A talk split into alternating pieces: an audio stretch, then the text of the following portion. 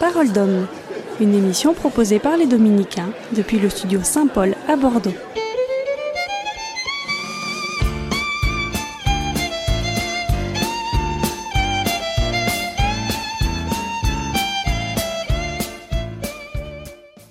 Bienvenue sur Radio Espérance, c'est Marie Armel en direct de Parole d'Homme du studio Saint-Paul des Dominicains à Bordeaux. Ce matin, j'ai la joie d'avoir en face de moi le frère Guy Touton. Bonjour frère Guy Touton. Bonjour. Avec vous, nous allons aborder ce, matin un sujet qui n'a pas été abordé, mais qui est quand même euh, un sujet important. Il s'agit de l'immortalité de l'âme. Alors je sais que c'est euh, c'est un peut-être quelque chose que contestent certaines personnes, certains exégètes. Alors on va essayer de voir avec vous dans cette euh, dans cette demi-heure d'émission qu'est-ce qu'il en est. Eh bien, on va voir ça. Alors, est-ce que d'abord, est-ce que c'est chrétien? C'est un, c'est un, euh, c'est quelque chose de chrétien Alors, il faut être honnête. Dans la Bible, L'affirmation de l'immortalité de l'âme est très tardive, très tardive. Euh, ce qui ne signifie pas qu'elle soit absente, hein. c'est tardif. Donc si on parcourt la Bible de manière un peu rapide, on ne la trouvera pas. On trouvera même l'inverse, que, euh, l'âme peut mourir. Il y a plusieurs expressions. L'âme, c'est-à-dire, euh, il y a plusieurs sens. Hein. C'est, euh, c'est, le genre de mot qui a une épaisseur historique de sens, parce que tout simplement, l'être humain a mis du temps, voire des siècles, à découvrir le mystère de l'être humain, tout simplement. Hein.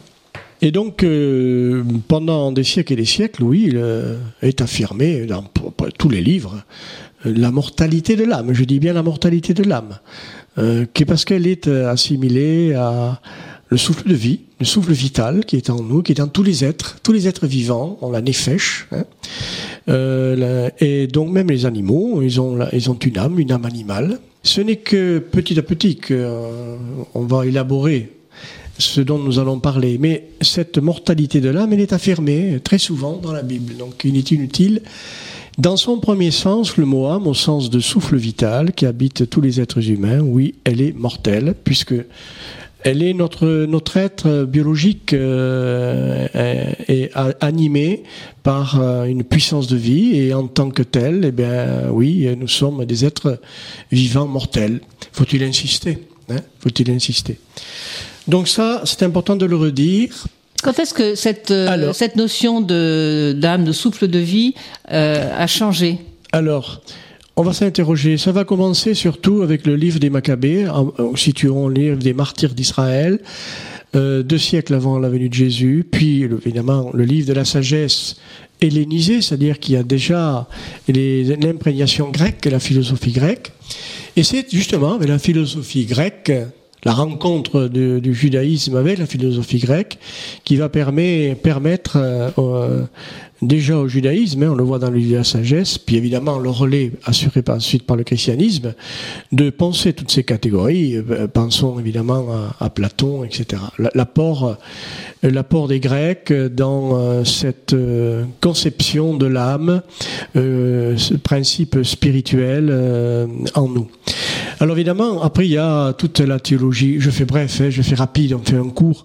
La théologie de saint Thomas d'Aquin, hein, qui va venir beaucoup plus tard beaucoup plus tard. Hein, on quitte la Bible euh, sans la quitter vraiment, parce que c'est un commentateur. Euh, mais il va s'appuyer sur Aristote, il va affirmer, il va argumenter sur, euh, autour de cette immortalité de l'âme, qui est un principe donc éternel en nous. Mais je le répète, tout dépend si vous voulez, dans la Bible, sur quoi on insiste. L'âme en tant que souffle de vie, euh, qui habite tout être, tout corps, et donc les bêtes, elle est mortelle. Et ce n'est qu'en découvrant euh, justement cette autre dimension de l'âme, euh, alors on prend le mot âme, on pourrait prendre, vous savez, le mot esprit est très fort, hein, parce que le mot la, la roi, c'est la roi de Dieu hein, qui est dans Adam. cette roi, déjà il y avait, il y avait cette réflexion dans la Genèse, qui est un livre tardif aussi d'ailleurs. C'est le souffle de vie même qui est de Dieu qui est dans l'être humain, hein, euh, qui est dans l'être humain.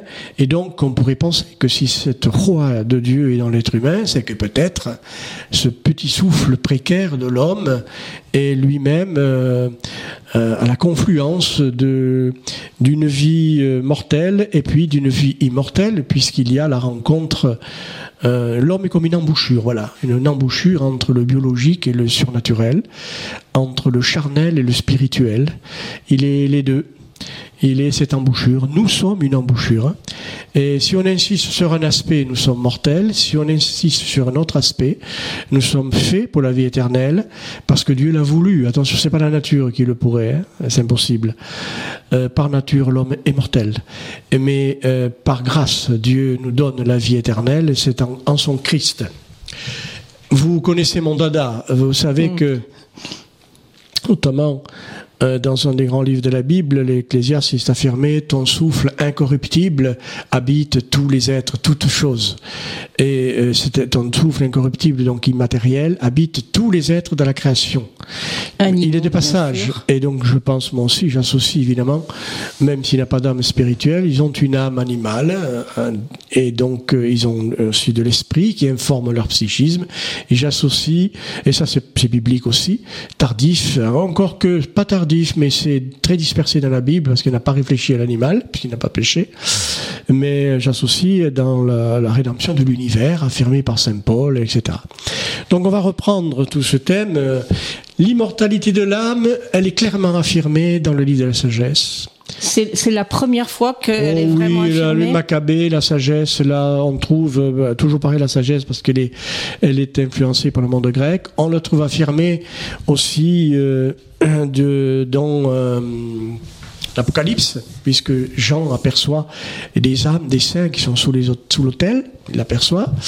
Voilà, mais c'est vrai que ce n'est pas, euh, il n'y a pas une grande réflexion de la Bible sur le âme. Qui, il y a plus, plus de réflexion sur sa mortalité, parce que mhm. l'âme c'est la personne dans sa, euh, je dirais dans sa, dans tout ce qu'elle a d'éphémère, de précaire, le mot cher. Hein, quand on dit le mot cher, euh, qui correspond.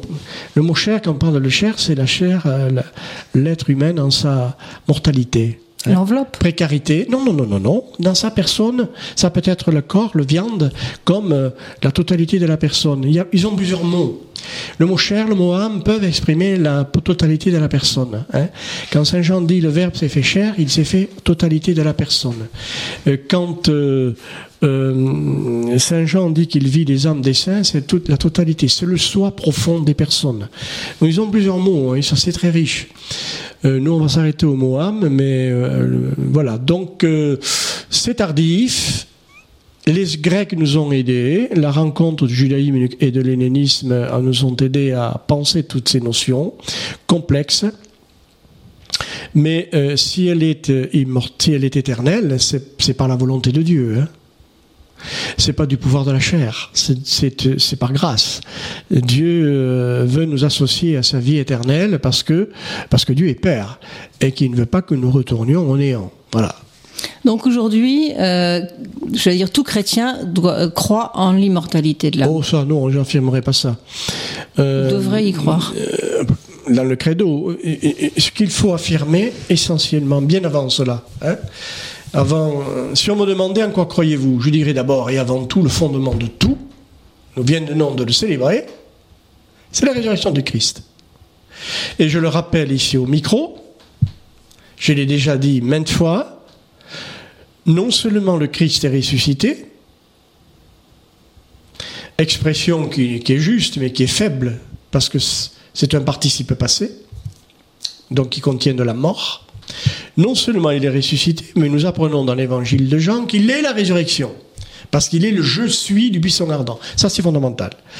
Christ est la résurrection, et celui qui est la résurrection, euh, la mort ne peut pas lutter contre lui. Et il veut que nous participions à la vie divine, il veut nous associer à la gloire divine, parce que nous sommes ses fils adoptifs et qu'il est Père. Voilà, donc ça c'est le fondement. Et comme Dieu crée, quand il crée l'être humain, quand il lance l'univers, toute cette aventure folle, il lance cette aventure avec déjà dans sa tête de Dieu, si je puis dire, la pensée de la rédemption. Donc de toute éternité, Dieu a son plan de salut pour l'être humain. Ça c'est très important de le comprendre. Il ne crée pas comme ça l'aveuglette et puis tout d'un coup il viendrait à l'esprit de non. Il, sait de quelle fragilité nous sommes constitués. Donc euh, c'est de toute éternité qu'il veut nous associer à sa vie divine. Et c'est de toute éternité que le, le Verbe, le Fils, a dit oui pour son incarnation. L'agneau immolé depuis la fondation du monde. Le Fils savait qu'il allait passer par une Pâque sanglante. Il a consenti en incarnation malgré cette science-là. Euh, il a, voilà. Donc ça, c'est très important de le comprendre. Le centre, c'est la résurrection de Christ. Quand vous parlez de, de, projet de Dieu dans la création, euh, il avait déjà bon prévu effectivement la, résurrection et la, pour la rédemption. Euh, Est-ce qu'il avait donc prévu que, euh, que l'homme serait pécheur? Oui, bien sûr, il l'avait prévu et cette pensée ne l'a pas arrêté pour créer quand même. Parce que si la pensée du péché et de tout ce mal l'avait empêché de créer, le mal eût été plus fort que l'acte créateur il aurait empêché Dieu de créer, ce qui poserait quand même un sacré problème. Donc, comment se fait-il alors qu'il est, créé Adam et Ève sans péché, sachant qu'ils allaient pécher Bon, est-ce qu'on pourrait parler d'Adam et Ève autrement? La, la, première humanité, hein, Adam et Ève, c'est pas des prénoms, hein, c'est pas Pierre et Paul. arrêtons de jouer avec ça. C'est ce que vous dites, c'est la Bible, d'accord. Mais en fait, traduisons en langage moderne pour qu'on se comprenne. Parce que des fois, je lis des choses dans des revues catholiques, on se demande euh, où se connaît quoi. On a l'impression qu'Adam et Ève, c'était Pierre et, Pierre et Paulette. Non, ça, ah non.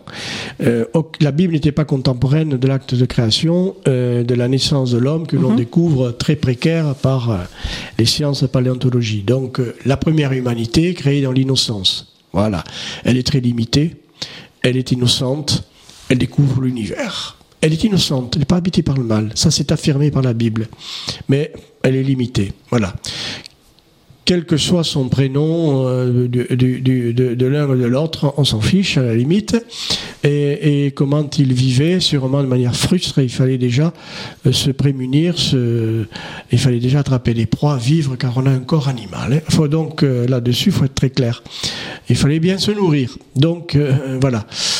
Et puis euh, le péché originel, etc., c'est-à-dire le premier péché, le premier acte pécamineux, et puis une culture du péché, et puis voilà, et puis euh, voilà la Mais ça, c'est pas le centre de la foi, ça c'est un constat. Nous, on va retourner au thème de l'immortalité de l'âme quand même. Euh, cette âme que l'être humain va mettre du temps à découvrir, la, la foi en la résurrection est très tardive. très tardive dans Israël. De même que le monothéisme, et c'est relativement tardif, hein. c'est que l'histoire de l'homme apparaît très tardive dans l'évolution du vivant. La découverte de l'unicité de Dieu, l'unité de Dieu, le monothéisme se dégage lentement en Israël. Hein. Rappelez-vous les vieux textes bibliques. Élie qui, qui combat contre les dieux Baal. On est en plein polythéisme aussi, il se bagarre.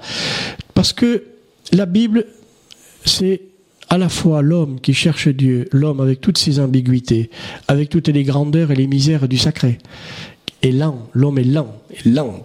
et il a, cherché son Dieu à travers beaucoup d'ambiguïtés. Je rappelle que Moïse a fait massacrer 3000 hommes en haut au Sinaï. Bien. Et puis, c'est la recherche de Dieu vis-à-vis de l'homme. Dieu qui s'approche de l'être humain. Mais c'est réciproque, c'est des deux côtés. Il n'y a pas Dieu qui s'avance vers l'homme et puis voilà, c'est nous aussi qui nous avançons. C'est deux êtres qui s'approchent l'un de l'autre et l'un, euh, l'être humain, avec toutes les, ambiguïtés, toutes les erreurs, toutes les faussetés, euh, qu'elles soient voulues ou pas, hein, toutes ces images euh, grandioses ou fausses qu'il a du divin, manifestées à travers le sacré, et Dieu le laisse avancer tel qu'il est. Ah oui, c'est comme ça. Il va corriger petit à petit, ça prendra des siècles et des siècles. D'où la violence qu'il y a dans la Bible, qui sont la violence qui sont dans l'être humain hein, depuis des siècles et des siècles. Hein. Dieu ne l'a pas transformé euh, du jour au lendemain comme ça, euh, non.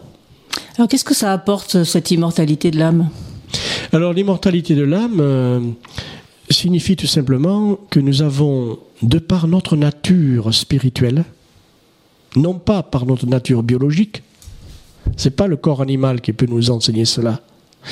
C'est dans la mesure où nous découvrons cette dimension spirituelle de notre être, de notre nature profonde, la nature humaine, faite à l'image de Dieu. C'est parce qu'il est à l'image de Dieu, et il est le seul être dans la Bible à être à l'image de Dieu, que son âme est spirituelle. Euh, elle est, on pourrait dire, cette partie, euh, je dirais, la plus haute de notre personne, la plus élevée, celle qui est, elle est ce dedans de l'homme, elle est à la fois la forme du corps, définie comme ça, dans l'atomisme, elle est la forme de la matière, elle informe la matière, c'est parce que j'ai une âme que mon corps est animé littéralement, c'est-à-dire qu'il n'est pas une nature morte. Euh, euh, elle, euh, mon corps est animé, il sait ce qu'il veut, il désire, et tout cela passe par le cerveau, mais le cerveau lui-même est instruit par, par l'esprit, et il y a un lien entre l'esprit et l'âme. vous savez, tout ça, c'est la face visible et invisible de l'iceberg. On ne peut pas les détacher. On ne peut pas. Donc euh, tout cela passe par les neurones, par les réseaux neuronaux, passe par notre corps, il n'y a pas de, pas de souci. Mais le déborde son plonge plus profond que la réalité biologique. Si on ne croit pas à ça, on devient alors matérialiste, on a parfaitement le droit. À ce moment-là, l'être humain est mortel définitivement. Ce que la Bible affirme, a toujours affirmé d'ailleurs. Hein. Si notre corps est animal, point, si nous ne sommes que la nature, si nous ne sommes que nature, alors il n'y a pas d'espérance à avoir, euh, ça n'a pas de sens. Mais si dans notre nature animale, il y a cette autre dimension, et nous l'affirmons, c'est la Bible qui l'affirme, alors nous pouvons proclamer à juste titre, puisque Seigneur, tu es la résurrection, puisque tu veux nous associer à ta vie, tu nous as donné une âme éternelle, comme signe en ce monde mortel que nous sommes faits pour la vie éternelle. Je continue, et puisque nous sommes euh, des êtres qui en communion avec les autres êtres vivants, lesquels sont mortels parce qu'ils n'ont pas d'âme spirituelle, nous nous présentons devant Dieu et nous disons Seigneur, n'oublie pas tous ces êtres, c'est d'ailleurs la prière que je formule régulièrement, Seigneur, n'oublie pas tous ces êtres, ils n'ont pas d'âme spirituelle, mais ils ont une âme animale ou végétale, et nous serions très heureux parce qu'ils nous ont permis de vivre. Nous nous leur disons merci. Nous serions très heureux de les voir associés à ton royaume. Voilà pourquoi je crois très profondément à la rédemption de tout l'univers, ce qui est d'ailleurs biblique. On a déjà parlé ici. Ceux qui disent, euh, ceux qui n'y croient pas, euh, faute contre la Bible. Alors, vous avez parlé donc de cette immortalité de l'âme. Pourquoi cette affirmation euh, n'est pas partagée par tout le monde? Parce que, vous savez, certes, vous, vous, allez sur Internet, vous allez voir, il y a des articles, bon, de théologiens, euh, je ne connais pas bien les noms d'ailleurs, c'est peut-être pas des très grands hein, non plus, mais euh, euh, ils sont lus. Qu'est-ce qui, les, qui, dérange Qui ne retiennent, qui ne retiennent, qui ont oublié que ce thème de l'immortalité de l'âme, ce n'est pas parce qu'il est tardif qu'il est absent. Si vous parcourez la Bible au, je dirais, au 9 dixième, ils ont raison. La Nefesh, le souffle de vie est mortel.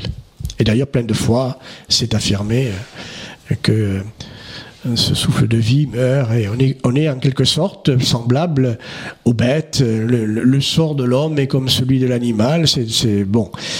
Mais euh, c'est oublier donc cette découverte tardive et tardive mais puissante, très puissante, qui est affirmée. Et voilà, donc vous savez, dans le, dans le judaïsme, on croit au Sheol, mais c'est comment dire, c'est pas du tout l'équivalent du paradis. Hein. On croit au Sheol, il y a une réalité, c'est surtout avec le Christ. Hein. Tu seras avec moi dans le paradis, c'est surtout avec le Christ, vainqueur de la mort, lui le ressuscité, qui nous associe à sa gloire. Et nous avons tous ces grands textes affirmés, évidemment, puis la lecture paulinienne, euh, l'épître aux Hébreux, ensuite, euh, tous ces grands textes qui affirment la vocation d'éternité de l'être humain. Est-ce que dans le, Nouveau Testament, il y a cette affirmation de, l'immortalité de l'âme? Surtout dans l'Apocalypse. Surtout dans l'Apocalypse, euh, vous avez donc cela. Et puis après, il y a d'autres euh, euh, textes, pas nombreux, vous savez, ils sont pas nombreux. Hein. Et le Christ le dit à un moment donné que on peut on peut tuer l'âme quand même, rappelez-vous. Hein.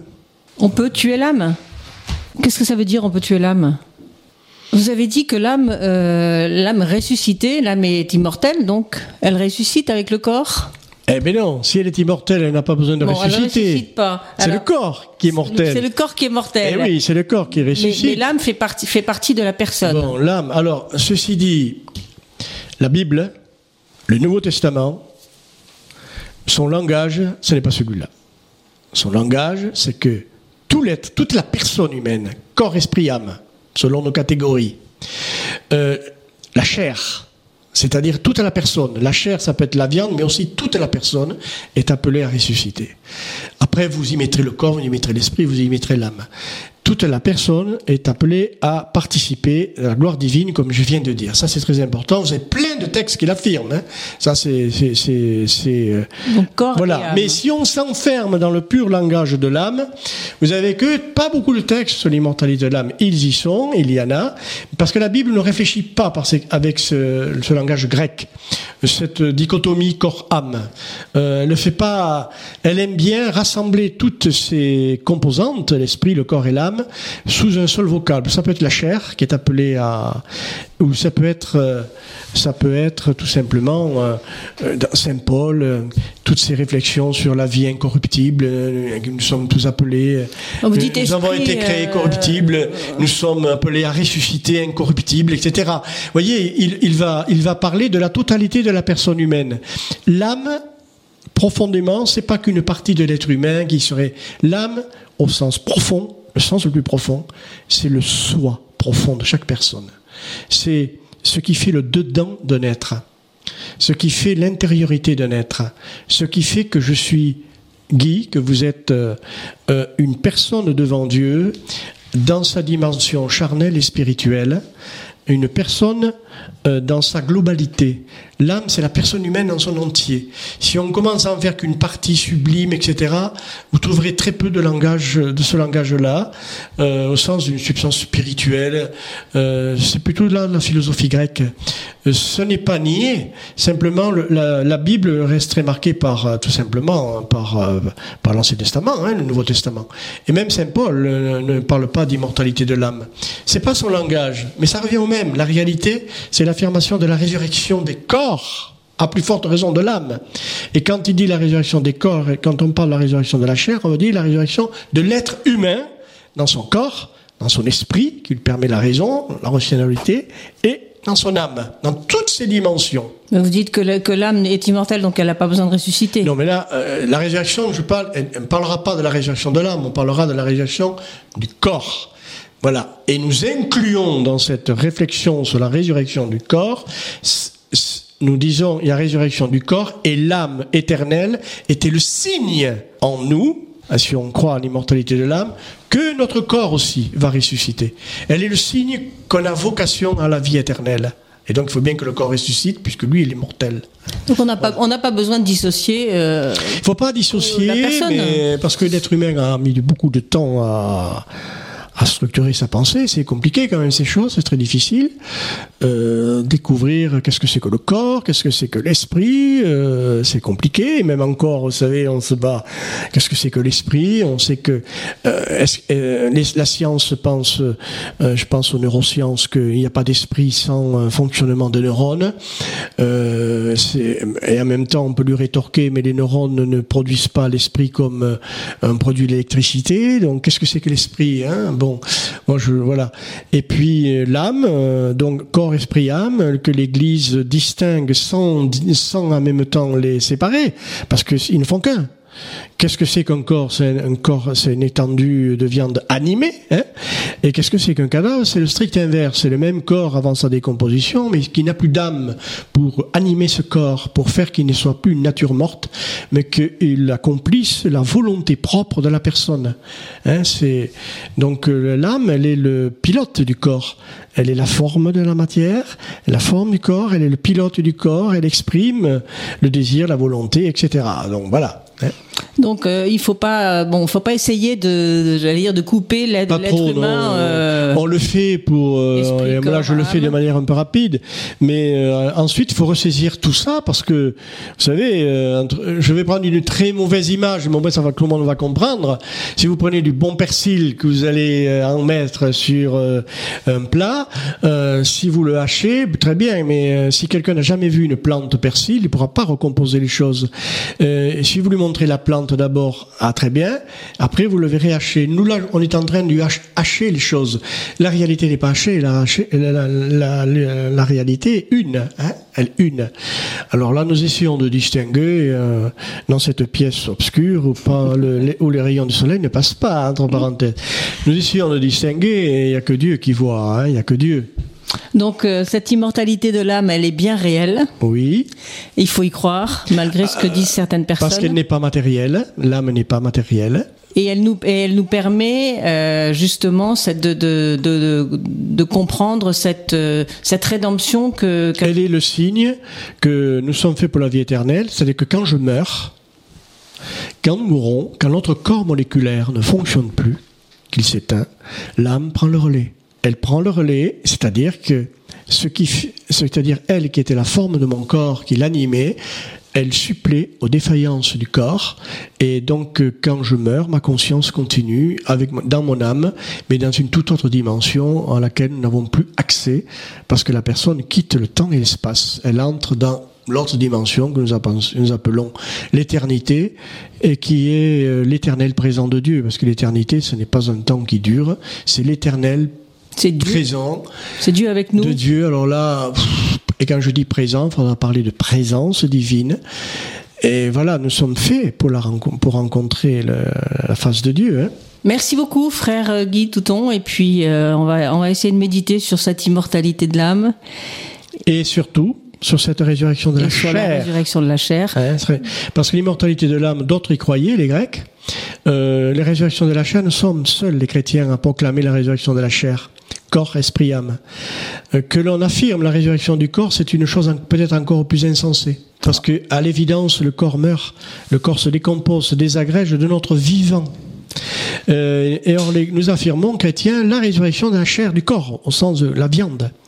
Euh, Non pas, évidemment, le corps, euh, il y aura une rupture, mais en même temps, c'est mon corps. Qu'est-ce que c'est que le corps? C'est un grand mystère. hein.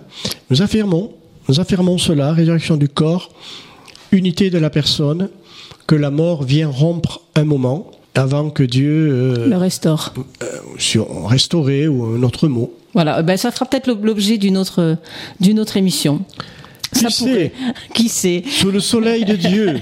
Merci beaucoup, frère Guy Touton. Euh, merci aux auditeurs que je retrouverai mardi prochain pour un nouveau Parole d'homme. Vous restez bien sûr fidèles à Radio Espérance. À bientôt. C'était Parole d'homme, une émission proposée par les Dominicains depuis le studio Saint-Paul à Bordeaux.